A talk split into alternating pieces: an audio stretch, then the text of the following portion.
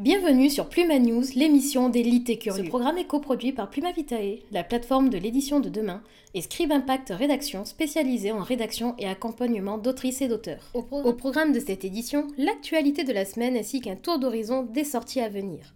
Pour clôturer l'épisode, nous vous proposons la suite de notre dossier au long cours sur le livre de sa conception à son édition, le travail éditorial. Après 16 années sans rien publier, l'auteur américain Cormac McCarthy revient avec deux nouveaux romans pour cette fin 2022 dans les pays anglophones. The Passenger et Stella Maris, les deux opus qui forment un tout cohérent, s'organisent autour de thèmes précis tels que la moralité, la science, la folie de la conscience humaine ou encore la philosophie, la vérité et l'existence. Ces titres seront disponibles en France en mars et mai 2023. L'illustratrice jeunesse Shirley Hughes est décédée à l'âge de 94 ans. Son œuvre et sa sensibilité, visibles dans ses dessins, auront touché toute une génération d'enfants et de parents. La lutte pour l'égalité dans le domaine littéraire continue. Malgré des inégalités qu'il faut encore combler, des progrès sont tout de même en cours. D'après le bilan d'une décennie sur ces questions, la SCAM annonce ceci. Bien que la part d'autrices touchant des droits d'auteur sur leurs œuvres supérieure à 20 000 euros par an est bien moindre comparée aux hommes, 36% contre 64%, la SCAM observe une nette progression entre 2020 et 2010. Également au sein même de la SCAM, les autrices représentent actuellement 39% de leurs membres contre 36% en 2009. Des progrès qui sont encourager et à faire évoluer encore plus. Grâce à une initiative de Google Arts et Culture, c'est tout un pan de l'histoire et du patrimoine de Tombouctou qui a pu être sauvegardé numériquement. Au travers de la collection Mali Magic, Google permet à tous de consulter ce patrimoine particulier et précieux. Cette numérisation touche à la fois les manuscrits, la musique, mais aussi l'architecture et les arts modernes. Vous trouverez en barre d'infos un lien pour consulter ces ressources. Une véritable révolution est en cours dans le domaine de l'épigraphie, de la paléographie et de la littérature antique. En effet, à l'aide de l'IA DeepMind détenue par Google, une nouvelle version de l'IA Ithaka a été développée.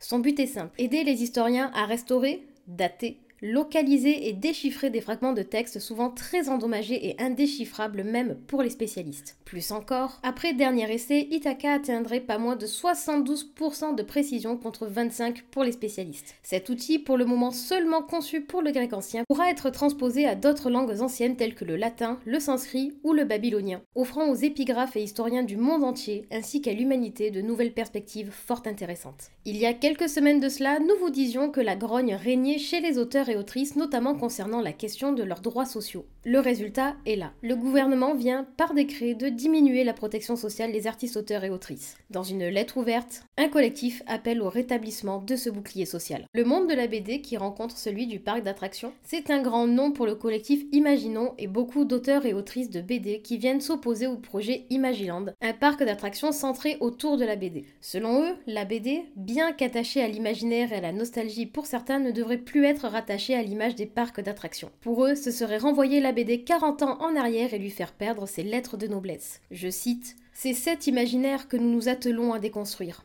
À travers nos récits, nos images, nous défrichons de nouvelles voies. Nous avons toujours la tête pleine de rêves, mais nous ne croyons plus en la fable d'une croissance infinie. Nous abhorrons vos projets culturels rentables, le cynisme de votre greenwashing, votre chantage à l'emploi. Face au désastre environnemental, nous devons questionner en profondeur le sens de toute nouvelle infrastructure que nous choisissons de construire. Au groupe Vinci, à la Banque des Territoires, à Jean-François Doré et aux quelques élus mégalomanes de l'agglomération de Grand Angoulême, quel est l'avenir dont vous rêvez pour nos enfants? Après les scandales Stéphane Marzan, accusé d'avoir eu des comportements machistes et de prédateurs auprès d'autrices et collaboratrices, et Matsnef, écrivain accusé d'avoir eu une relation abusive et violé Vanessa Springora alors qu'elle n'avait que 13 ans, quid de la question des violences sexistes et sexuelles dans le monde de l'édition? Début 2021, le CNE annonçait travailler sur un plan d'action et de lutte. Ce plan devrait finalement être dévoilé courant avril 2022.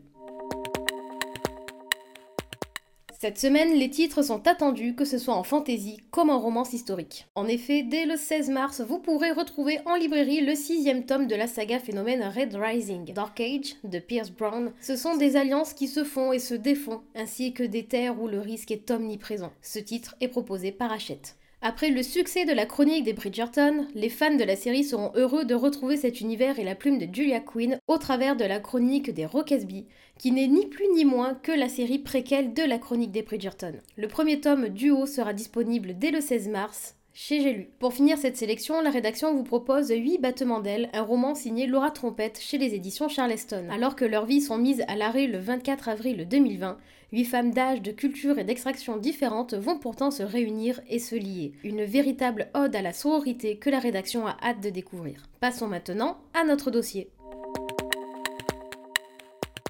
Votre livre est écrit et en plus il a été accepté dans une maison d'édition. C'est génial. Maintenant, va commencer ce que l'on appelle le travail éditorial. Dans la majorité des cas, si vous signez avec une maison d'édition, elle va vous assigner une équipe éditoriale ainsi qu'un responsable éditorial. Cette équipe est là non pour vous impressionner ou pour vous faire peur, mais pour terminer de peaufiner votre œuvre tout en la préparant à atterrir entre les mains des lecteurs. Ce travail éditorial peut se découper en quatre grandes parties, les corrections, la mise en page, le design et la communication.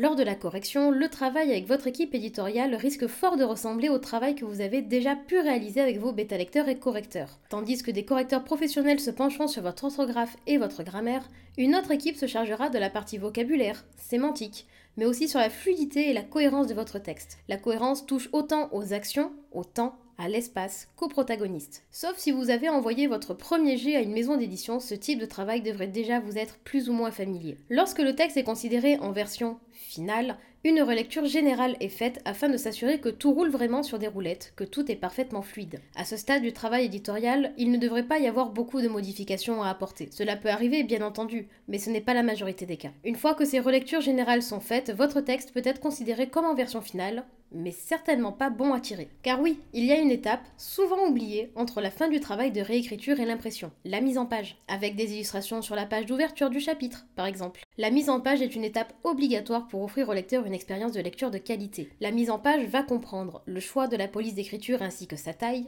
la largeur des marges, l'épaisseur de l'interligne, etc., etc. La mise en page va aussi inclure la pagination de chaque chapitre, pour ouvrir un chapitre sur une nouvelle page, par exemple, et non au milieu d'une. La confection du sommaire, s'il y en a un. Les pages de titres, de crédit, d'information, etc. Tout un travail aussi invisible qu'indispensable pour avoir votre texte dans sa version finale. Mais aussi dans une version que les professionnels appellent BAT, bon à tirer. Dans votre équipe éditoriale, vous risquez aussi de retrouver quelques graphistes et illustrateurs. Ce sont eux qui seront en charge d'illustrer votre texte au besoin, mais surtout qui seront en charge de la réalisation de votre couverture. En fonction de la maison avec qui vous travaillez, vous n'aurez pas forcément voix au chapitre, et si vous l'avez, la décision finale ne vous incombera peut-être pas. Dans la majorité de cas, c'est le responsable éditorial qui tranchera. Ce n'est qu'une fois votre manuscrit final et sa couverture finale en main que le responsable éditorial pourra passer à la phase suivante l'impression. Puisque vous avez signé avec une maison à compte d'éditeur, vous n'aurez pas un sou à débourser ni même à vous inquiéter pour cette étape. C'est l'éditeur qui se charge de tout. Ce travail éditorial est aussi long que fastidieux. Alors imaginez si en plus vous aviez à gérer la partie communication. Toute la publicité autour de votre livre, l'annonce officielle sur les réseaux sociaux, le contact avec les réseaux de distribution, etc. Tout cela aussi relève de votre éditeur puisque vous signez à compte d'éditeur. Puis vient le jour exquis où le facteur dépose dans votre boîte aux lettres ou directement entre vos mains le carton qui contient vos exemplaires auteurs. Préparez les mouchoirs, en général il y a toujours une larme d'émotion qui s'échappe. Vous l'avez fait. Vous êtes publié. La question est maintenant de savoir, pour les plus curieux, comment votre livre va faire pour atterrir sur la table de votre libraire de quartier ou dans le rayon de votre Cultura ou espace culturel Leclerc. Vous aurez ces réponses dans la suite de ce dossier au long cours, le mois prochain. Merci d'avoir écouté cette édition de Pluma News. Nous vous donnons rendez-vous tous les mercredis à 18h. Si cette émission vous a plu, n'hésitez pas à en parler autour de vous et à la partager. À la semaine prochaine!